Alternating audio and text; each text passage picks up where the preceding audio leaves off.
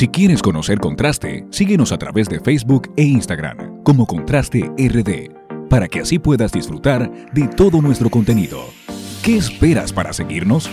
Contraste, donde la realidad es comparada. Muy buenas noches amigos y amigas, nuevamente aquí a Contraste RD.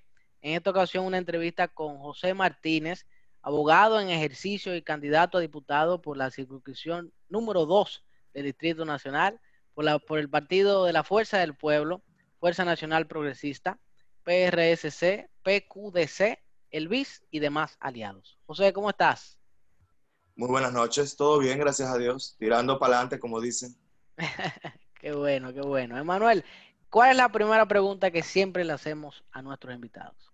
Bueno, no porque sea solamente costumbre, ni porque José no sea especial, obviamente.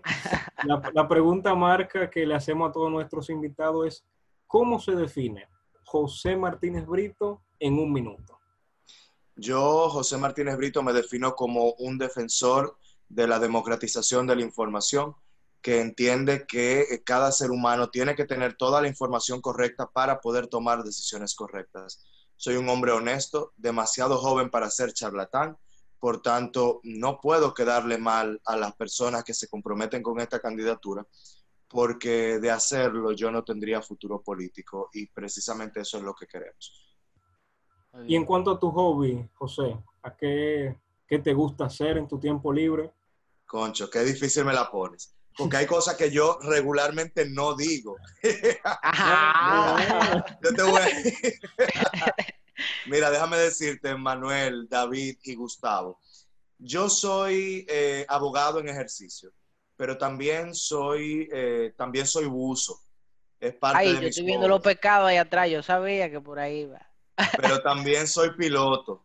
Ese es otro oh. hobby. De carro, También, ¿no? Eh, no, de vehículo, de, avión. De, avión, wow. Así es. Eh, y también soy comunicador. Eso ya yo ni siquiera lo considero un hobby. Yo creo que es una especie de mancuerna de mi ejercicio del derecho y de mi ejercicio político. Y como hobby propiamente dicho, yo trabajo, trabajo la madera. O sea, yo trato de, de, de hacer ebanistería y me, me, sale muy bien si tú supieras. Hasta se venden las piezas que yo hago. Oh, Hay locos que las compran. No, pero, pero así también habrá gente que se monta en el avión contigo. Entonces, imagínate. No, hay, no de eso no hay. y música, José, música. Eso no aparecen. Música, José. Mira, yo soy, yo soy urbano. Eso no quiere decir que soy completamente guau, guau, guau pero tengo que ser una mezcla. Eh, obligatoriamente me tendría que definir así, porque a mí me gusta mucho la música, eh, la, trova. Yo escucho mucho a Silvio Rodríguez, a eh, Alberto Cortés, escucho a Fernando Delgadillo, Milanés, Milanés, una serie de cantantes que, que, a mí me llenan de, me llenan de mucho, de mucha satisfacción escuchar. Pero al mismo tiempo yo soy eh, rapero de corazón. De hecho, yo acabo de grabar un rap ahora con TV Guns, ah, eh, que, que, la verdad que está súper interesante. Se lo voy a pasar para que ustedes lo puedan poner en el programa. Buenísimo, buenísimo. No, pues entonces, ah, por demás multifacético. ¿eh? Buenísimo. hay que hacer de todo. Yo creo que eh, la, eh, el éxito de una persona cuando está haciendo política o cuando decide representar a un grupo de personas es hacer tantas cosas como puede identificarse con las personas que representa. Eh, y, eso hoy también, por ejemplo, también estaba luchando. Estaba, fui a donde la Federación de Lucha y con la Federación de Lucha estuve aprendiendo algunos movimientos de lucha libre y, podrán ver en mis redes sociales los videos yo dándole los suple a unos tigres ah, de, bueno, de que salí huyendo con este hombre. ¿Qué es esto? un luchador al Congreso. Buenísimo, qué bueno. Y hablando de precisamente un luchador al Congreso, ya además entrando en términos de, de, de tu compromiso, ¿y qué propuesta tiene José Martínez Brito esencialmente? ¿Cuáles son sus propuestas principales? Yo tenía una primera propuesta que yo decía que iba a ser eh, interpuesta al otro día de nosotros tomar posesión como diputado de la República Dominicana. pero me mataron el gallo en la funda la Cámara, el Senado de la República, porque depositaron el proyecto de ley de aguas, que esa había establecido en varias ocasiones que ese sería mi primer proyecto. Y yo les explico rápidamente por qué el proyecto de ley de aguas era tan importante para mí y por qué es tan importante para la República Dominicana. Ojalá que ahora pase en el Congreso, porque lo que ha ocurrido en los últimos 20 años es que traen el, proyecto y luego lo engavetan. Luego traen otro nuevo y lo engavetan otra vez. Ustedes eh, quizás sean muy jóvenes para recordar lo que era Baní hace 10, 12 años, eh, con el tema de las rigolas. Las rigolas eran las, eh, los canales de riego que eh, se utilizaban para, para, el riego de, la, de, las, eh, de las cosechas en Baní. Y en aquellos tiempos mi papá me llevaba a Baní, yo me bañaba en la rigola, que parecía un río. El agua cristalina, el agua siempre corriente, y uno se podía bañar en la rigola, uno lavaba el mango ahí y, y se, se, lo comía ahí mismo. Pues resulta que ahora tú vas a Baní y te das cuenta que las rigolas están vacías, llenas de lama y llenas de gusarapos y, y sapos. Y esto ocurre porque la demanda de agua en el Distrito Nacional ha aumentado eh, exponencialmente y nosotros estamos tomando el agua de donde menos hay, regionalmente hablando, en la República Dominicana. Nuestra agua, la que consumimos en el distrito, viene del sur y sabemos que el sur son las provincias que regularmente están en sequía. Yo siempre he establecido que los ingenieros que son contratados para planificar obras del Estado buscan las obras más caras siempre para poder eh, hacer unas contrataciones multimillonarias cuando a veces se puede hacer con muchísimo menos dinero y más eficiente. Si nosotros traemos nuestra agua desde el Cibao, son 80 kilómetros aproximadamente desde la primera presa hasta Santo Domingo y el Gran Santo Domingo y Distrito Nacional. Y viene incluso en pendiente, o sea que viene en picado. No habría que necesitar, no necesitaríamos energía para poder bombear el agua hacia el Distrito Nacional y todo lo contrario, pudiésemos producir energía. Si tú le colocas una turbina cada kilómetro, de estos 80 kilómetros, tú puedes alumbrar 80 kilómetros de, de autopista Duarte sin ningún problema. Y sin embargo, cuando ahora se habla de un segundo proyecto de presa para poder eh, abastecer de agua al, al, Distrito Nacional, se está hablando de una, de, una, de una presa en el este, que también es una zona, una región de República Dominicana en la que no hay tanta agua. Eh, pero igual también va a ser un magnífico proyecto en términos de tamaño. Y sería muchísimo más fácil traer nuestra agua desde el Cibao. Y por eso este era mi primer proyecto, además de también normar el, el uso, la utilización del agua. Como esto ya fue depositado en el Senado y ojalá pase, a mí me gustaría entonces presentarles cuál era mi segundo proyecto a presentar, que ahora sería el primero, y es la ley de búsqueda y rescate de personas desaparecidas. En República Dominicana no tenemos un protocolo a seguir cuando una persona desaparece. Actualmente hay un compañero, colega de muchos de nosotros que está desaparecido.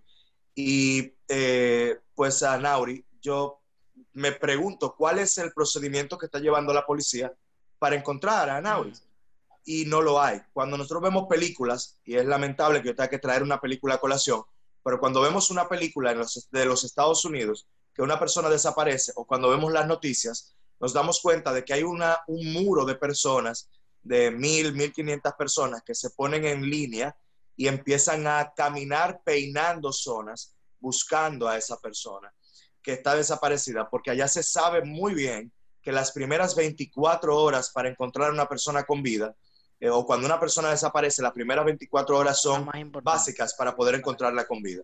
Pero también el tema de que con el caso de Emily Peguero, ustedes recuerdan, que la jovencita desapareció y buscando el cuerpo de Emily Peguero, ya buscando el cuerpo porque ya se sabía que estaba muerta, ya habían hecho las, las denuncias del lugar y, las, eh, incluso las confesiones del lugar, se encontraron tres cuerpos de tres jovencitas que nadie andaba buscando buscando el cuerpo de Emily.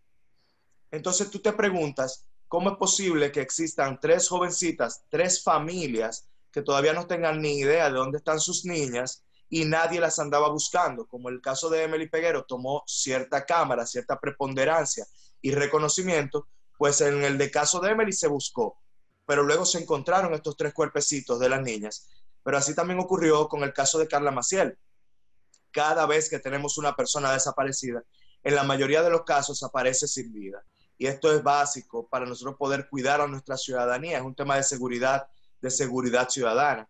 Pero no solamente nos remontamos a cuando una persona desaparece bajo esas condiciones. Aquí cuando alguien se pierde en el Pico Duarte, dense cuenta que lo primero que hacen es llamar a Puerto Rico para que mande perros de búsqueda y rescate, porque aquí no tenemos perros. Aquí hay personas particulares, entes privados, que tienen perros entrenados, que han hecho sus inversiones y que los prestan a los bomberos o los prestan a la defensa civil para hacer las búsquedas del lugar. Pero como tal, no tenemos perros o crianzas de perros de búsqueda y rescate. Eh, así como tampoco tenemos un proyecto o un protocolo a seguir cuando nos damos cuenta de que una yola salió, por ejemplo, de Miches. Mm, Esas también son personas desaparecidas y terminamos buscando simplemente los cuerpos cuando uno viene flotando. Yo lo digo así crudo porque es que esto es un problema grave. Es la seguridad de nuestros ciudadanos, es la seguridad personal de cada uno de nosotros que estamos hablando ahora y que estamos escuchando esta, esta entrevista. Y yo creo que nunca debe tratarse a una persona que finalmente toma una yola y se va como un criminal o como una persona que se lo buscó el haberse desaparecido. Yo siempre he establecido que estas son personas que poco a poco hemos ido excluyendo del contrato social, que los hemos empujado a tomar una decisión que es errática. Nadie por puro gusto se monta en un barco a cruzar, en un barquito, en una yolita, a cruzar el canal de la Mona, y que por puro gusto no lo hacen lo hacen por necesidad. Y resulta que cuando salen en una yola, la Marina establece cosas como con sus actos, ellos se lo buscaron. Y esa no debe ser, esa no debe ser la reacción bajo ninguna circunstancia. Entonces, ese proyecto de búsqueda y rescate de personas desaparecidas sería mi primer proyecto a interponer. Y justo después, ley de Internet tasa cero. Ustedes saben lo que eso significa. Nosotros tenemos unas telecomunicaciones que pagan demasiados impuestos. Es aproximadamente, aproximadamente un 28%. Y si lo redondeamos, cuando tú ah, le pones un paquetico, por ejemplo, de internet a tu teléfono de 100 pesos, realmente lo que le estás poniendo son 70, porque lo demás es de impuestos. Y si estamos hablando de un gobierno que busca y que promueve supuestamente la reducción de la brecha digital, ¿cómo es posible que para reducir la brecha digital encarecemos la principal arma que puede utilizar un ser humano para reducir esa brecha digital, que es la Internet, pero así también el resto de las telecomunicaciones. Y como tercer proyecto, y ese es muy rápido, se los explico, es la ley de software libre, para liberar códigos de software que puedan permitir que eh, los jóvenes dominicanos tengan una posibilidad, y yo lo digo esto jocosamente, un sueño de convertirse en multimillonarios en dólares sin necesidad de querer ser pelotero o narcotraficante. Porque todos sabemos que con un software, con una plataforma, con una aplicación, tú puedes sin ningún problema venderla a Google, venderla a Apple, venderla a cualquiera de, de, las, de las empresas que te la compran en miles de millones de dólares. Entonces, abrir los códigos software en República Dominicana para que exista esta posibilidad de los jóvenes informáticos poder generar ideas con estos códigos abiertos es también una, excelente palanca para que la juventud crezca y se desarrolle. Y estimado José, eh, sabemos que hay varios candidatos de su circunscripción que están postulándose para la misma posición que usted se está postulando. Y Así es. quisiéramos saber qué usted ofrece que ellos no ofrezcan porque es ahí donde radica la decisión de las personas. Yo ofrezco sinceridad. Yo puedo decirles que el eje central de mi campaña y de mi propuesta legislativa es la democratización de la información. Cuando una persona no tiene la información correcta, es imposible que tome las decisiones correctas. Así de simple y sencillo, claro y pelado. Yo soy un hombre que trato de ser lo más sincero posible que cuando hablo la gente me entiende porque lo hago en un lenguaje llano, sin caer en la chabacanería, pero lo hago en un lenguaje llano porque mi interés es que realmente me comprendan. Yo no quiero que nadie vote engañado. Yo muestro quién soy totalmente. José Martínez Brito es un hombre eh, con, ideales, con ideales, eh, con ideales progresistas, pero al mismo tiempo conservador en muchos puntos que tienen que ver con la agenda, con la agenda cristiana. Y lo mantengo y siempre ha sido así. Pero al mismo tiempo soy un hombre un candidato, digo que el primero que abiertamente muestra que tiene tatuajes, que tiene marcas en el cuerpo, que tienen su significado, no son simplemente por puro gusto, tienen un significado. Pero antes... Y que si fuese por puro gusto también está bien. Y también estaría bien, porque el tema es que los candidatos anteriormente escondían este tipo de cosas sobre su personalidad. Y yo digo que la gente debe conocer la personalidad de su candidato al que elige. Si tú vas a elegir un charlatán y tú sabes que es un charlatán, perfecto, tú lo eliges, pero sabiendo que es un charlatán, no escondido. Si tú vas a elegir un loco, bueno, que tú sepas que es un loco y tú lo eliges porque tú sabes que es un loco. Si es un hombre serio, como yo me promuevo en este caso, un hombre serio, seco y sacudido por buen cajón, que no se dobla eh, con, el tema de los principios básicos que estoy promoviendo ahora, eh, entiendo que también debe ser de igual manera eh, propositivo y abierto con estas candidaturas. Entonces, eso es lo que yo ofrezco, pero yo puedo decirte, David, que yo nunca voy a ningún lugar diciendo voten por mí y punto. Yo lo único que le pido a la gente es que razone su voto que lo razone, que vote con la cabeza, no con el estómago.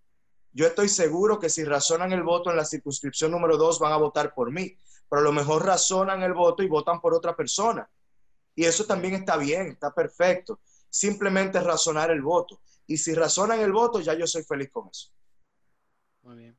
En el tema de justicia, eh, para promover más justicia aquí en República Dominicana, y pues eh, lograr un Estado también igual de derechos para todos y todas.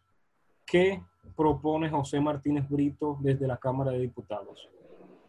Con la democratización de la información creo que viene también mucho de, la, de lo que es la democratización de esa información, de cómo se eligen los actores judiciales, que al fin y al cabo terminan siendo vejados en muchas ocasiones por nosotros los abogados, porque los jueces hablan por sentencias entre comillas, digamos, y no se pueden defender cuando nosotros no llevamos un proceso diáfano, no llevamos un proceso coherente, se lo presentamos a un juez y esperamos que ese juez tome una decisión como la sociedad lo quiera, pero alejada del derecho.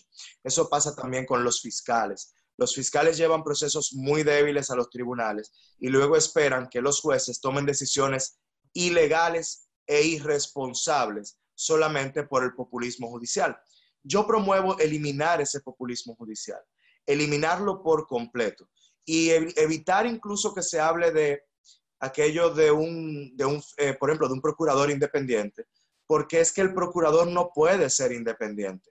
Puede ser independiente de los partidos políticos, pero un procurador no puede ser independiente por lo que representa según la Constitución.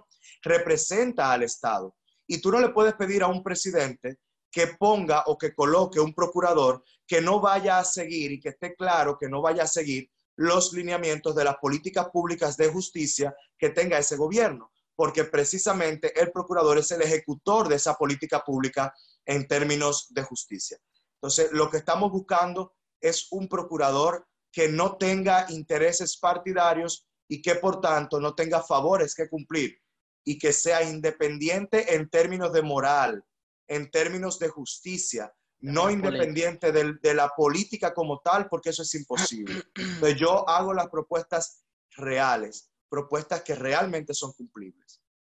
Muy bien. Y, hablando también un poco de tu campaña, ¿de dónde sale ese lema? En esta vuelta tienen que escucharlo. Hace siete años, Gustavo, que eso se generó.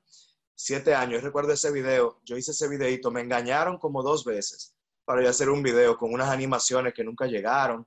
Pagué muchísimo dinero por un video que al final lo subí a YouTube y lo vieron menos de 25 personas. En ese video se generaba un movimiento clase media en el que buscábamos la inclusión del término clase media en el discurso político. Y cuando yo hablaba de en esta vuelta tienen que escucharnos, me refería a la clase media. Y eso ha mutado a través del tiempo, porque luego de que, de que se dio esta situación, luego de que los políticos tuvieron que por obligación escucharnos e incluir el término clase media en sus discursos y en sus campañas, entonces esa clase media empieza a despertar y ahora no somos solo clase media, sino una clase pensante en República Dominicana que busca lo mejor para la sociedad, que busca realmente un cambio, no de gobierno, porque qué, qué, y discúlpenme la palabra y la crudeza con que lo digo. No, por favor. ¿Qué diablos buscamos con cambiar un gobierno si no estamos cambiando el sistema? El verdadero cambio no es un cambio de gobierno, es un cambio de sistema político. Aquí, en este preciso momento, todos los partidos viven una crisis reputacional. ¿Por qué? Porque nadie se ve representados en ellos. Nadie cree en los partidos políticos. Y yo tengo que salir a hacer campaña con un uniforme que no tiene colores partidarios, precisamente porque yo primero hablo de propuestas y luego le digo a la gente cuáles son los partidos en los cuales pueden encontrar mi propuesta para votar y ejercer el voto. Entonces, si nosotros estamos viendo todo esto y sabemos que podemos cambiar el sistema introduciéndonos en estos, en estos ejercicios de democracia, ¿por qué no hacerlo? Muy bien. Muy bien. Y estimado José, hay un tema también que siempre se le pregunta a los candidatos al Congreso y es cuál es su posición frente a la legalización de las tres causales del aborto. Ok, vamos a levantar la mano. ¿Quiénes son abogados en este, en este Zoom? Bueno, ahí hay un futuro abogado ahí abajo. Ok, futuro abogado, ¿quién es? David. Perfecto. David, perdona que te voy a utilizar de ejemplo. Eh, no suelo hacerlo, porque yo sé que eso quizás es eh, eh, apremiante, invasivo, pero te voy a usar de ejemplo. Si vamos a empezar cada una de las causales. La primera causal, violación. ¿Quién decide que un hecho punible realmente es una violación? No, no hay nadie que definir. Claro que sí, lo decide un juez, ¿no es así? Un juez, exactamente. Claro, para tú determinar que hubo realmente una violación, tiene que transcurrir un juicio público, oral y contradictorio. Si tú utilizas una, la violación como una causal del aborto, ¿qué va primero, el huevo o la gallina? Vamos primero a determinar si realmente hubo una violación o vamos primero a eliminar la vida de un niño que no tiene ningún tipo de protección y que no tiene cómo defenderse y luego tomamos la decisión sobre si hubo o no violación. Y si ocurre que no fue una violación, ¿cómo le, devolvemos el derecho conculcado a ese niño que ya no existe? Entonces, es imposible nosotros tomar ah, la, causal de la violación sin siquiera establecer por parte de una sentencia que adquiera la cosa, la autoridad de la cosa irrevocablemente juzgada, que realmente hubo una violación.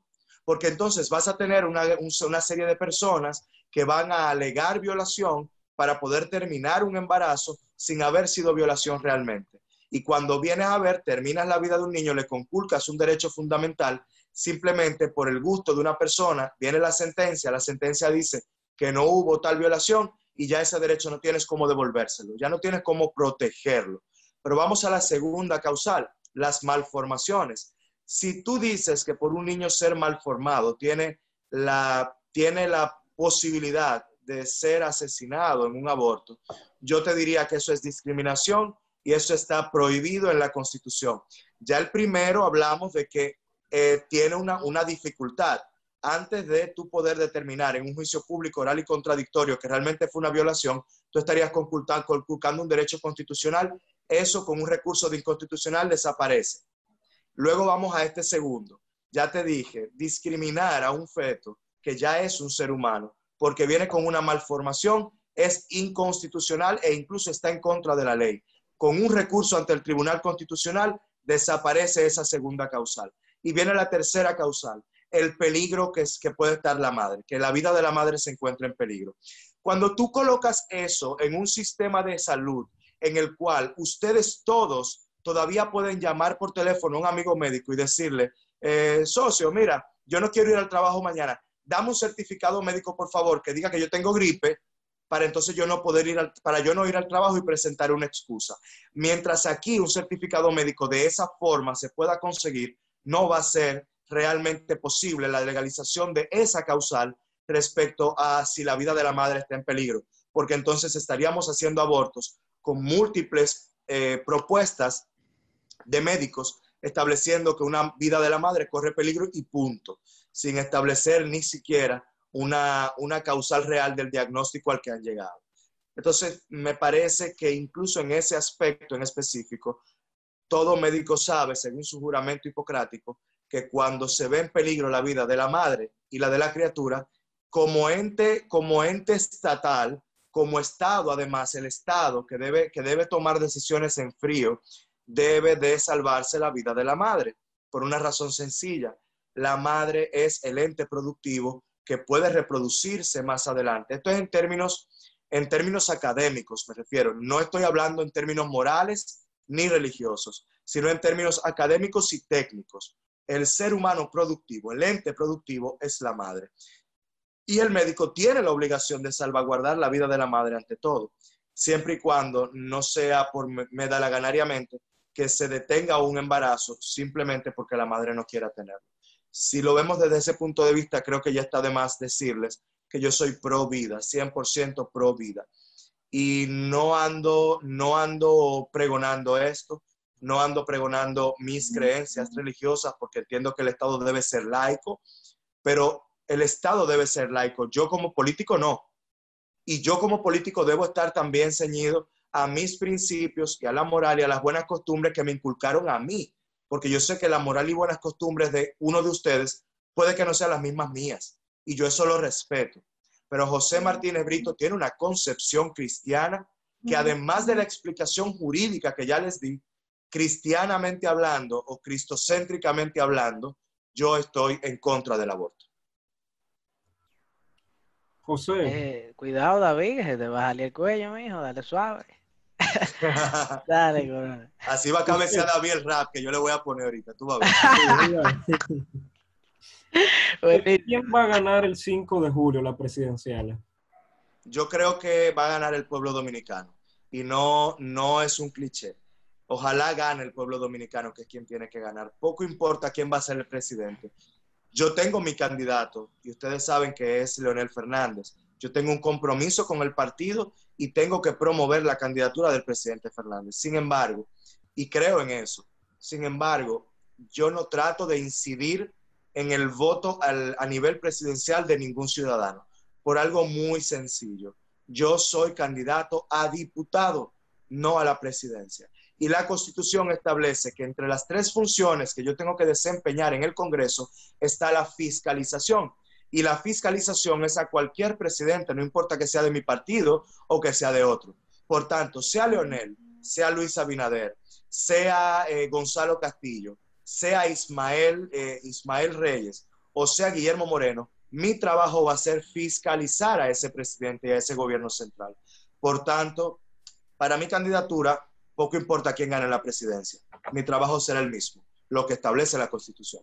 Y José, en términos, por ejemplo, partidarios, ¿por qué la fuerza del pueblo y sus aliados? ¿Por qué eh, en ese caso, no necesariamente Leonel Fernández, pero sí quien lo encabeza? ¿Qué usted opina de Leonel Fernández? ¿Tiene eh, algo que ofrecer ya luego de tres periodos eh, que ocupó? ¿Qué tú opinas acerca de esto? Mira, Leonel Fernández, todo el mundo tiene algo que aportar en su momento todo el mundo tiene algo que aportar. Yo creo que de hecho la campaña del presidente Fernández demuestra qué es lo que él ahora puede aportar que la gente tanto necesita, que es la experiencia. Nosotros venimos saliendo del COVID-19, que ya es una, una crisis sanitaria, y vamos entrando a una crisis económica. En esos momentos no se puede andar inventando. Tú puedes tener la confianza y la creencia de que un candidato presidencial que no haya sido presidente antes, tiene la capacidad de lidiar con una crisis. Y yo te, lo, te lo compro, te compro la idea. Que confíes, eso está bien. Sin embargo, yo creo en las experiencias probadas. Ya el presidente Fernández ha pasado por varias crisis y las ha paleado de manera correcta y hemos salido vivos de ellas. Pero repito, yo no trato de incidir en nadie en su voto presidencial.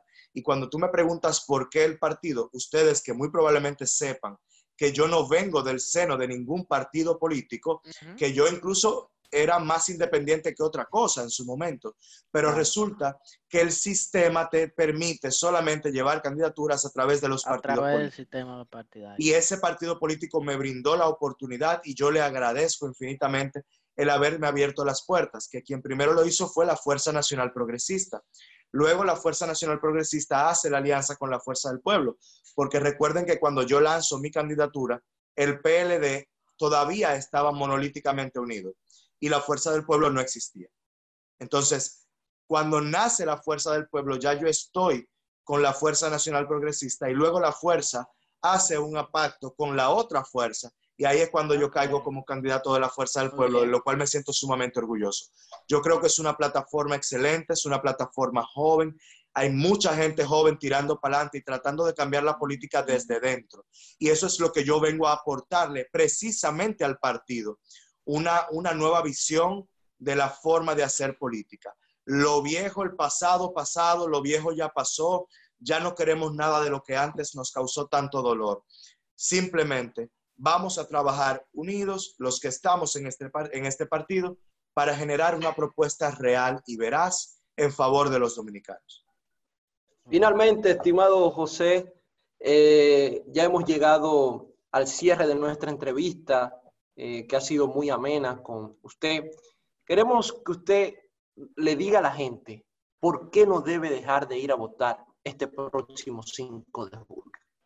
Sencillo, porque usted puede decir que no se mete en política, pero la política se mete con usted todos los días. Cuando usted va al colmado y compra algo, usted paga impuestos. Esos impuestos son política.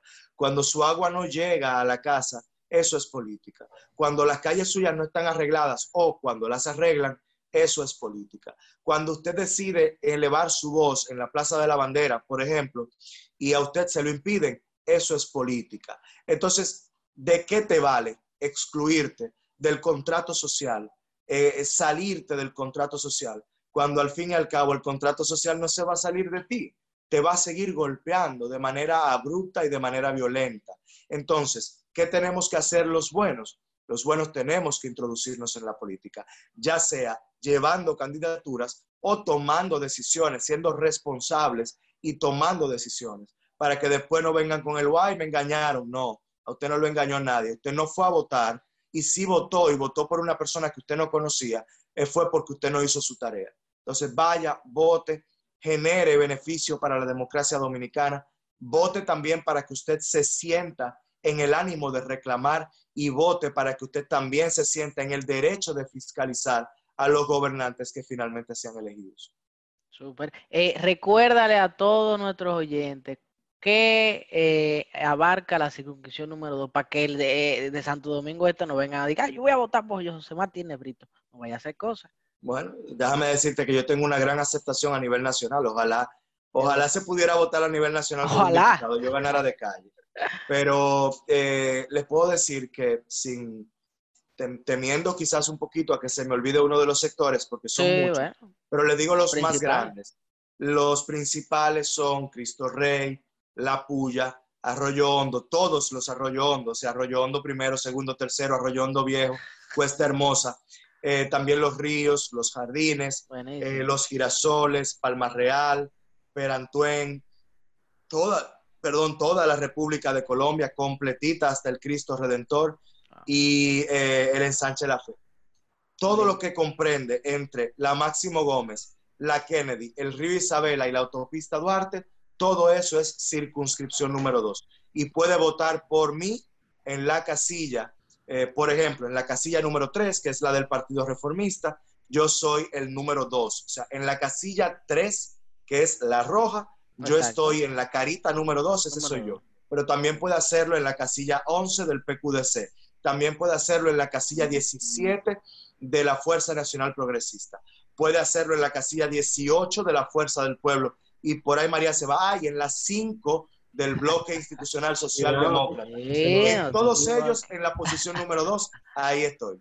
Buenísimo, buenísimo. Pues de verdad un placer inmenso tenerte aquí. Aquí a contrato traemos gente, lo que uno entiende que es calidad, porque hoy en día también la calidad está un poco eh, tergiversada por los gustos de cada quien, que está bien. pero esta calidad ha sido demostrada. Exactamente, exactamente se lo digo a ustedes y con mucha sinceridad. Olviden todo lo que ustedes han aprendido de política en los últimos 30 años. Esto que yo estoy haciendo ahora es otra cosa y yo se lo voy a demostrar a ustedes y a sus oyentes desde el Congreso. Si quieres conocer Contraste, síguenos a través de Facebook e Instagram como Contraste RD, para que así puedas disfrutar de todo nuestro contenido. ¿Qué esperas para seguirnos? Contraste donde la realidad es comparada.